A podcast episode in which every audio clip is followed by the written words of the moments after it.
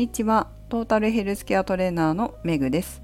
この番組はフィットネスの仕事に20年以上携わっている元看護師の私が独自の視点で健康やダイエットに関する情報を解説し配信する番組です。本日のテーマは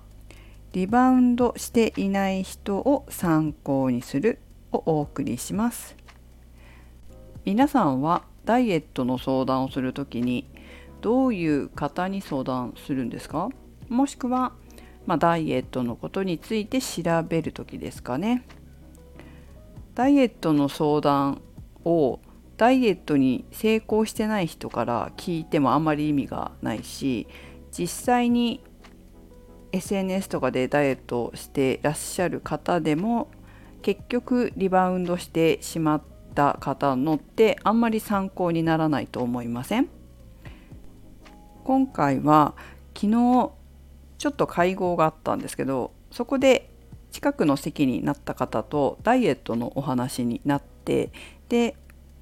2人ダイエットに成功してそのままリバウンドせずにキープしているという方々からダイエットのお話を聞けたので皆様にもうちょっとシェアしようかなというふうに思いました。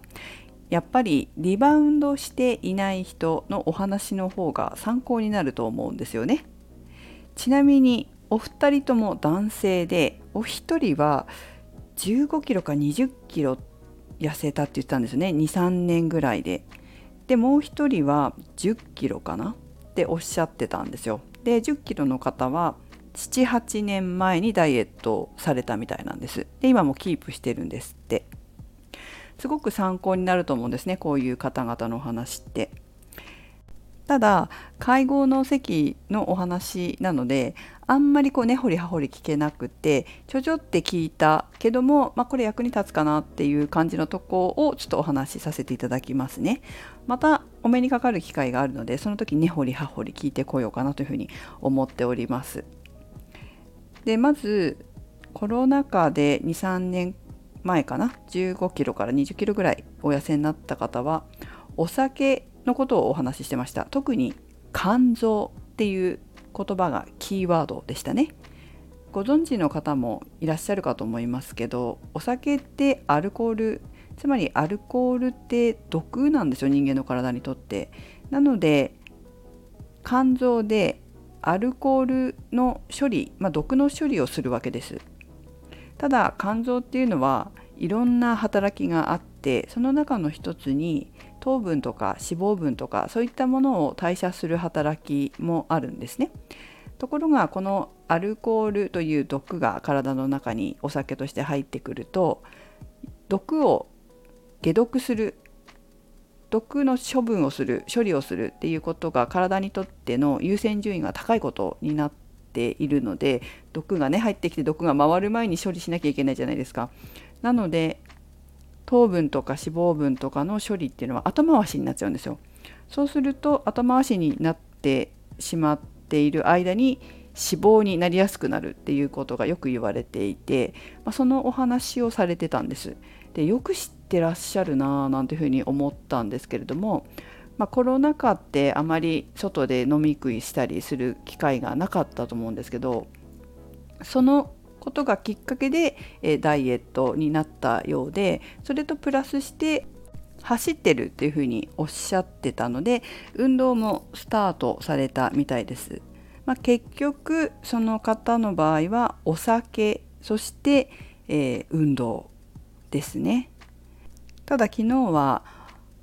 お酒も飲む機会があったんですが見てたらやはりそんなにお食事はされてなかったかな気をつけてらっしゃったのかなご自身でねおっしゃってたしまあ走ってもいらっしゃると思うのでリバウンドしないで済んでるんじゃないかというふうに思います。そしてもう一方は10キロ痩せられたという方ですけど、まあ、お体の調子が悪くなって食生活を変えたそうです。まあご家族の健康状態も考慮して、えー、変えられたようなんですけれども何に変えたかというとタニタの定食って有名じゃないですか。そのタニタの定食にお食事を変えたらしいんですよ78年前に。でそれをおっしゃってましたね。栄養バランスや、まあ、量も適量みたいな感じなのかなバランスが良くて量も適量なお食事に変えられたっていう感じでしたねちょっとこの辺までしかあの聞けなかったんですけどまた今度詳しくもっと聞いていきますけれどもなんか結局のところは食事と運動じゃないですか。で食事と運動も変わったことを別にしてるわけでもなくウルトラ C をしたわけでもなく本当に本当にごく一般的なこと一般的に健康に良いと言われているものそれに変えただけそしてそれを続けているだけっていうね、えー、印象を持ちました私は。だからウルトラ C とか変わったこととか続けられないことをやるのではなくてやっぱり一般的にきちんとその体の仕組みに沿ったことなんですよね。お酒のこともそうだし定食がいいっていうのもバランス栄養のバランスそして量のバランスが良いそういったものを考えて、え召し上がっているそして運動しているということで本当によく一般的に言われていることをやってるわけですよ。そして続けられないことでは決してない。続けられることをやる。これがやっぱり大事なことなんだなっていうふうに私は話をお聞きしていて思いました。本当にこう一風変わったこととかしてないわけですよね。で続けられないようなこと例えば食べないとかあれしか食べないこれしか食べない何々ダイエットとかそういうことはしてないわけですよね。本当にこうお酒を控えるとかジョギングをするとかバランスのいい食生活に変えたとか本当に一般的なことしかしてない。だけどその体の仕組みに沿ったことで継続されてるから今もリバウンドしないでいらっしゃるんだと私は思いました。やっぱりリバウンドしない方見てると突飛なことはしてない。一風変わったこともしてない。なんとかダイエットで楽して痩せよう系でもない。もう本当に普通の健康にいいよって一般的に言われてることを継続してやってるだけ健康にはこれがいいよって言われてることを本当にそれをやってるだけなんだなっていつも思いますリバウンドしてない方のお話聞くとねなんとかダイエットって何々しか食べないみたいなやつをやっても継続できるかってできないですよね。何キロ痩せたって言ってもじゃあそのまま一生続けられますかって言ったら続けられませんよね。そういうところ何をダイエットとして自分が選択するのかっていうことはすごく大切なことだと思います。例えばお酒をねやめるとか食事を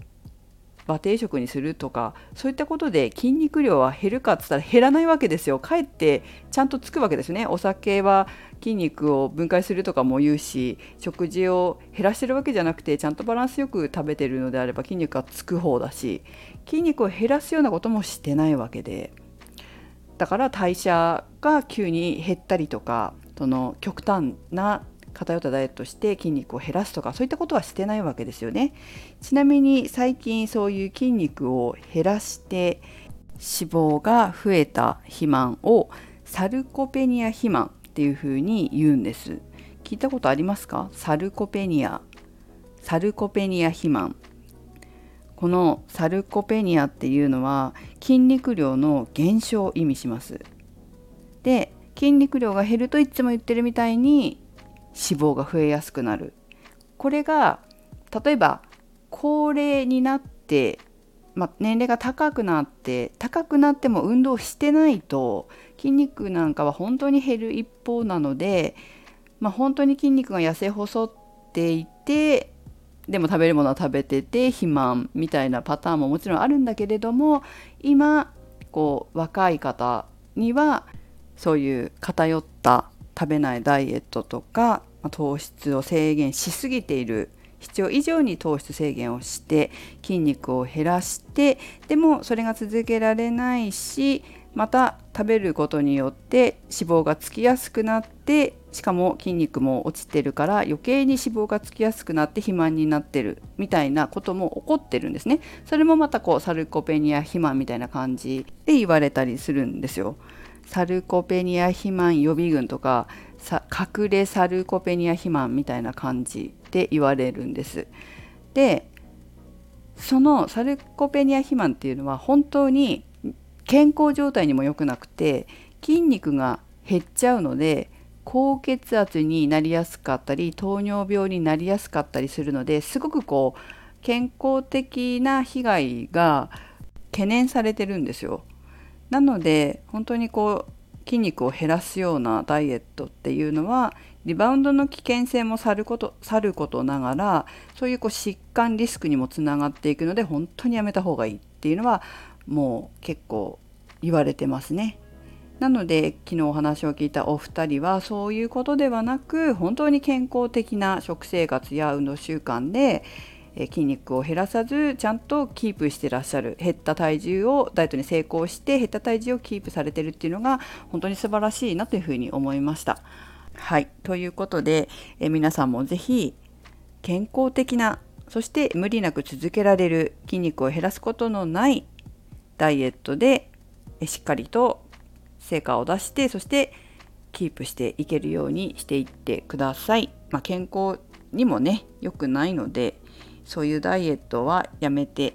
えー、健康的なダイエットにしていきましょう。ということでメグでした。